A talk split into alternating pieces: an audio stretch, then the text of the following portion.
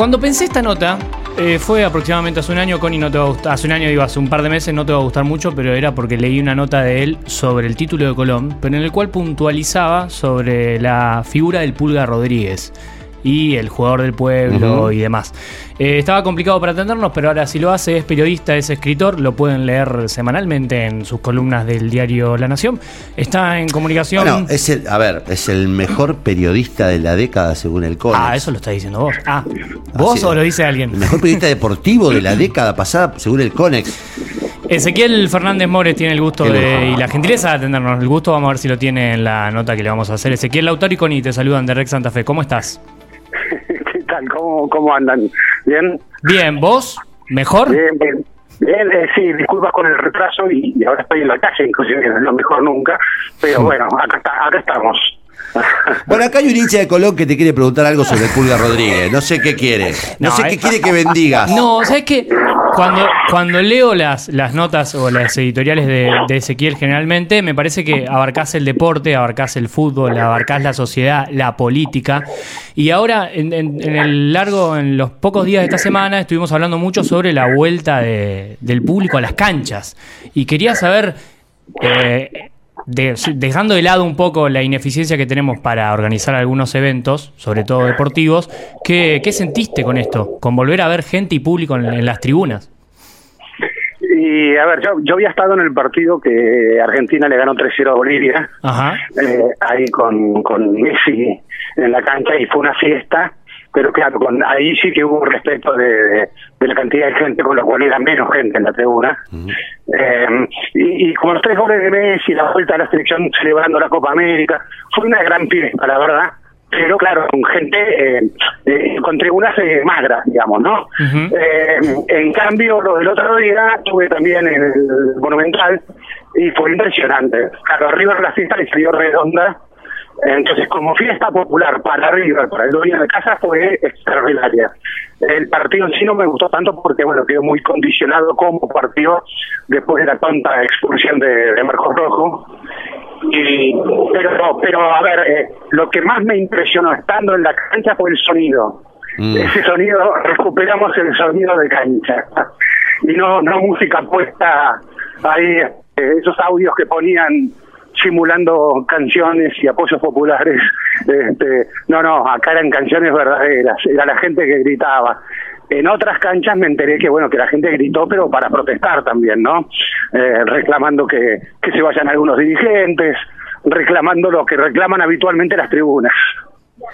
Yo creo que, que también eh, la, pregunta es si somos capaces de, de volver sin riesgo y cumpliendo los protocolos eh, digo, porque pasó en cancha de River el fin de semana con mucha gente, pasó en la cancha de Colón antes de ayer con mucha más gente de lo que estaba establecido protocolarmente.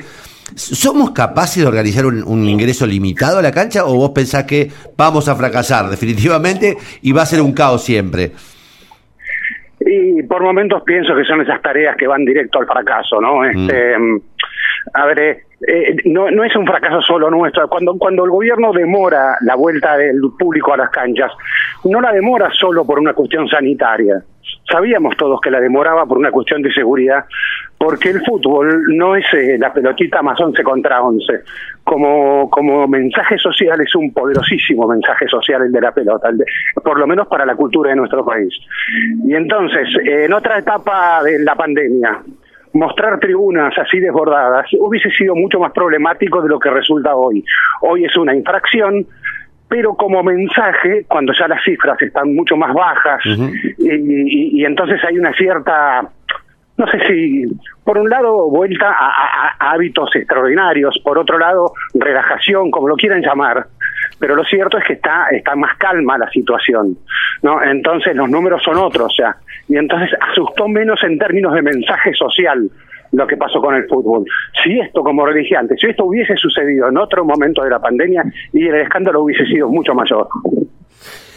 Eh, Ezequiel, eh, yo digo, vivimos un invierno, verano, invierno de, muchas noticias eh, de pases, transferencias. Básicamente Messi se comió eh, todo el, escenario por su por su inesperada libertad de acción y su paso al PSG. A ver si, compartís la sensación. Yo cuando todavía hoy me, intento prender el, televisor cuando juega el Barça y siento un vacío. Y cuando veo al PSG siento como que estoy viendo algo demasiado artificial. ¿Te pasa lo mismo? sí, sí, sí, sí. Eh, lo que pasa es que el acto reflejo que tenemos de ver a qué hora juega el Barça, sí. Eh, y ya lo tenemos que ir modificando, ¿no? Es como cuando uno viste pierde a un familiar muy querido, eso nos ha sucedido a todos en la pandemia prácticamente y, tiene el hábito de que lo llamaba cotidianamente a ese familiar seguido. Y te queda, uy, no llamé a la vieja, ¿viste? y, claro, si tu vieja ya no está, decís, bueno, uy, quiero ver al Barça. Y no, si Messi ya no está. Ya no está. ya no está. Entonces lo que ves, está bien, el Barça que veíamos también en los últimos años. Sí, sí, sí. Tampoco era el mejor Barça, ¿no? Pero, estaba lío, pero estaba lío. Exactamente, queríamos verlo a él. Eh, bueno, ahora este equipo es un equipo, ahora es un club como diríamos, es un club que tiene su historia, pero su historia en realidad es de medio siglo en términos de, de construcción de club y es de una década en realidad de construcción de eh, chequera de, club millonario. Eh, tuvieron que hasta hasta cambiar de hinchas más o menos, porque los hinchas que tenían parisinos eran esos ultraderecha, cabezas rapadas, y entonces tuvieron que ir a, formar hinchas en la periferia de París, en las escuelas de la periferia, hicieron todo un gran trabajo para tener otra clase de hinchas, ¿no? Esas cabezas rapadas que habían provocado hasta una muerte en la tribuna. Pero bueno, París es una capital que siempre es una, creo que de las pocas grandes capitales del mundo que siempre tuvo un vínculo algo problemático con el fútbol. Vos fíjate que tiene dos grandes clubes de rugby, y no de fútbol. No. Este, no, tiene eh, al, al, París Fútbol Club, que es un equipo de la segunda división y que vendría a ser el derby del Paris Saint Germain, pero ninguna referencia sobre ese equipo. Es un equipo. No, no, y el otro y el tradicional era el Red Star, pero el Red Star este es un equipo que está en la, creo que cuarta categoría o tercera, no me acuerdo ahora, y que y que tiene y que tiene justamente un sesgo eh, absolutamente opuesto al del Paris Saint Germain. Eso es un club anticapitalista, Con, con, banderas del Shell, Belachao. Eh, es un club que tiene una impronta, una como el San Poli alemán, digamos, ¿no? Este, entonces son equipos. Entonces digo, París es una capital que no ha tenido cultura futbolera en los últimas, en las últimas largas décadas. Eh, entonces todo esto es nuevo para los parisinos y, y vos decís artificial. Y tan artificial que en algún momento se dice poco menos que es Qatar, no es Francia, ¿no? Este, todo esto. Es un club catarí poco menos, más que parisino. Ezequiel Fernández Mores es con quien estamos hablando. Ezequiel, eh, hablando de lo nuevo y no tan nuevo, hablaban, comentabas un poco acerca de Ocon y te llevaba un poco ahí acerca de, la invasión del, del negocio en el deporte y específicamente en el fútbol. Ahora, nosotros sin embargo, estamos un poco, eh, por así decirlo, ilusionados porque cada tanto aparece un sheriff, que es un club que no viene de una, no se sabe de en qué liga juega, no se sabe de qué país es, y le gana, por ejemplo, el Real Madrid un partido en la Champions League. ¿Existen por ahí esas eh, excepciones en el deporte hoy o todo se lo comió el negocio y el mercado? No, yo creo que existen, así como me citas este, el sheriff este que le ganó a Real Madrid en el Bernabéu, que es algo, una, debe ser de los máximos eh, golpes inesperados que ha sufrido el fútbol en los últimos tiempos, lejos, ¿eh? En, eh, tan, porque, a ver, el presupuesto de Real Madrid es 65 veces superior al del Sheriff. Mm. Eh, es un equipo que es 13 veces campeón de Europa contra uno que debutaba en Europa. Este, no, no, las diferencias son abismales, entonces lo que sucedió fue abismal. Eh, pero son las excepciones, claro, pero esas excepciones no se producen en los demás deportes. Eh, los demás deportes tienen eh, la lógica porque en nombre de mejorar el espectáculo, porque quieren atraer audiencias, los demás deportes han modificado sus reglamentos y realmente en muchos los ha favorecido, porque el deporte se ha hecho más dinámico, porque, porque se renuncia, se, se prohíbe la especulación, o sea, vos estás obligado a atacar en los demás deportes, con lo cual se hace muy atractivo el juego. Eh, bueno, en el fútbol eh, es como una trinchera contra esa modernidad y el fútbol modificó mínimos los reglamentos. Y entonces puede suceder aún que vos especulaste los 90 minutos del partido y en el en el descuento te hiciste un gol de contragolpe. y, eh, eh, y hasta inclusive hasta pudo haber sido un gol con la mano este, porque no en todos los países está el VAR todavía, este, e inclusive está la interpretación del, del VAR también. Entonces puede ser un gol polémico, entonces ganaste con un gol polémico y sin merecerlo. Decime en qué otro deporte eso puede suceder. No, hay. Entonces eso, por otro lado, es lo que tiene la fascinación, es, es una de las razones por las cuales el fútbol nos sigue fascinando, porque te sigue sorprendiendo. Te, hago una pregunta, eh, pero de, de, eh, futbolero y de, y de fútbol concreto. ¿Estamos viendo por fin a una selección argentina, este, digamos, digna? ¿Podemos ilusionarnos con el equipo de Scaloni después de lo que venimos viendo? Sí, yo no sé si el por fin por ahí a mí me suena un poco dramático. A ver. no digo de Isabela esta parte, de Isabela esta parte, ¿no? Sí, pero hemos visto también eh, eh, momentos de la selección del Tata Martino muy interesantes. Eh, no, no, yo no. creo que lo que se ha dado es, por un lado, un líder más maduro, Messi, o sea, con más viejo, pero como bueno, como indica la vejez, más maduro. Este, y, y, me parece que entonces esto ayuda al, a, qué quiere hacer ese plantel, ese grupo. Me parece que fue muy inteligente Scaloni eh, en haber armado un grupo y después incorporado a Messi a ese grupo ya armado. este, y, y, cómo aterriza Messi en ese grupo, me parece que fue muy natural, muy cómo se incorporó fue muy, muy interesante. Y, entonces me parece que esa imagen de, todo el equipo levantándolo a Messi por los aires este, después de ganar la Copa América en el Maracaná es como una imagen que te refleja algo muy interesante, porque es una Messi dependencia distinta a la de otros tiempos. Eh, no es que yo levanto la cabeza y lo tengo que buscar a Messi, sino no se la paso a nadie. No, no, no, es otra Messi dependencia, pero es la Messi dependencia más interesante que he visto en los últimos tiempos, porque es que eh, necesitamos, todos queremos que Messi gane más con la selección argentina. Porque queremos que también la selección argentina gane más y porque Messi tiene que hacer algo también para que esa selección argentina gane más.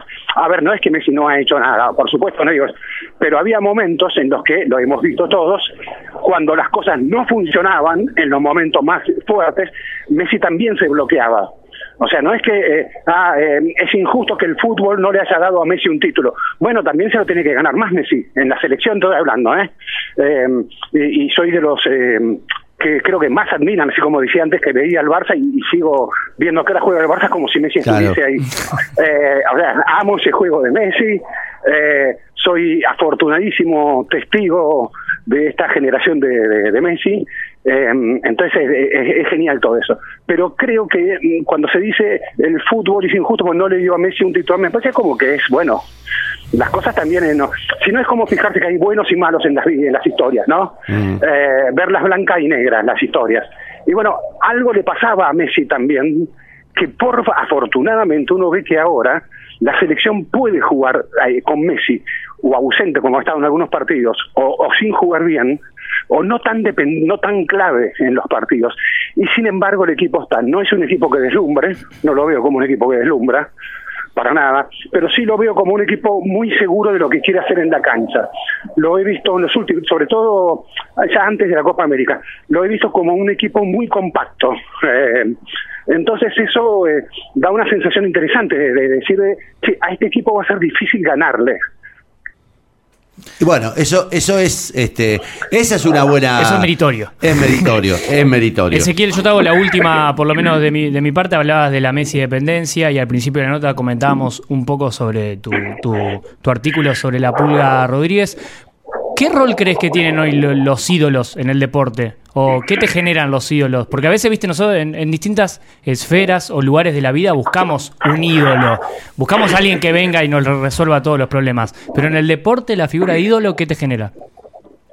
Eh, a, ver, primero para mí es como que eh, el, compromiso con lo que hace, con su deporte.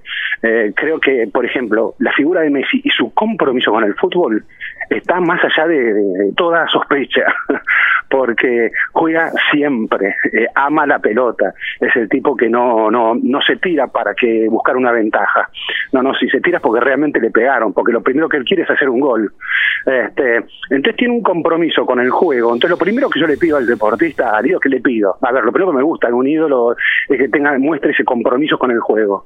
Eh, porque ese compromiso me parece que se contagia, eh, contagia, contagia también a, a sus compañeros a jugar mejor, a los hinchas a acompañar ese esfuerzo, ese compromiso. Ese compromiso te compromete también a vos. Este, y después sucede con algunos ídolos que tienen a su vez mm, les gusta ser hijos del tiempo que les toca vivir y entonces no solo están con Messi es un ídolo que por ejemplo eh, se dedica exclusivamente a lo suyo al fútbol este pero cuando uno ve por ejemplo a otros ídolos. Eh, a ver, en los últimos, cuando era el, balón de oro, ¿no? En la ceremonia de balón de oro, subía Messi o Cristiano Ronaldo y simplemente agradecían a compañeros, al equipo y no mucho más. Subía la jugadora Megan Rapinoe, que fue la, más celebrada en los últimos años, la capitana de la selección de fútbol de Estados Unidos. Subía ella a recibir su balón de oro y ella tenía un poderoso mensaje social. Este, hablaba de otro, de, un fútbol que tiene que tener un compromiso con el tiempo que le toca vivir, porque tiene una masificación, porque lo ven millones eh, y porque y, bueno y porque le interesa llegar a toda esa gente. Se siente eh, voz de gente que a veces no tiene voz. Y a mí me parece interesante. Digo, no está obligado el deportista a hacer eso. Eh, sí, lo hace y a mí me agrada más todavía. Sí, eh, qué sé yo, eh, eh, es un tiempo raro, es un tiempo, creo que la, la pandemia más este más el, nivel de complejidad al, que sumó todo. Yo a, lo mejor lo compartí, yo creo que hay tipos como Messi que siguen jugando por la gloria, ¿no? porque a esta altura plata no les hace falta. Una cosa parecida pasa en el tenis, con, con los Federer, con los Nadal, con, con los Djokovic, que juegan por la gloria los tipos, ¿no? Yo a esta altura no creo que estén pensando en el cheque de fin de mes o de fin de torneo. Eh, y eso también es un fenómeno raro. O la pelea Mbappé-Neymar. Yo no me imagino que se peleen por, por, por dinero. O se pelean porque no le pasan la pelota. Eso sigue siendo un poco la esencia, ¿no? A, pesar del negocio.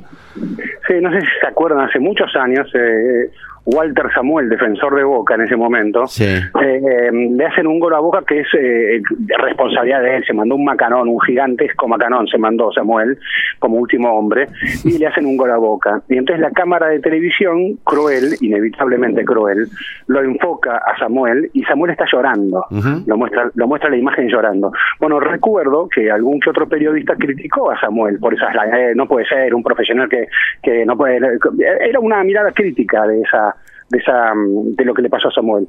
Eh, y recuerdo que creo que fue sí fue Bielsa, en ese momento ya técnico de la selección, si no me equivoco, fue Bielsa quien reivindicó esas lágrimas de Samuel como hablando del gesto amateur. Eh, eh, el, el, tipo que eh, amateur es el que ama lo que hace. Y, y entonces un súper profesional que gana no sé cuánta plata llorando porque se sintió responsable por un gol no que le hacen a su equipo. Eso es un gesto amateur también. Y, y, cuando lo vemos sacar a Federer o cuando lo vemos borear a Federer y cuando lo vemos correr a Nadal y cuando vemos todos estos artistas del deporte tan comprometidos con su juego y actúan como verdaderos amateurs son tipos que aman aman lo que hacen más allá de las cuentas bancarias que, vayan acumulando. Ezequiel Fernández Mores, gracias. Sabemos que tuviste una, una mañana mediodía complicado, así que gracias por estos minutos de charla. Un abrazo muy grande, gracias a ustedes. Chao.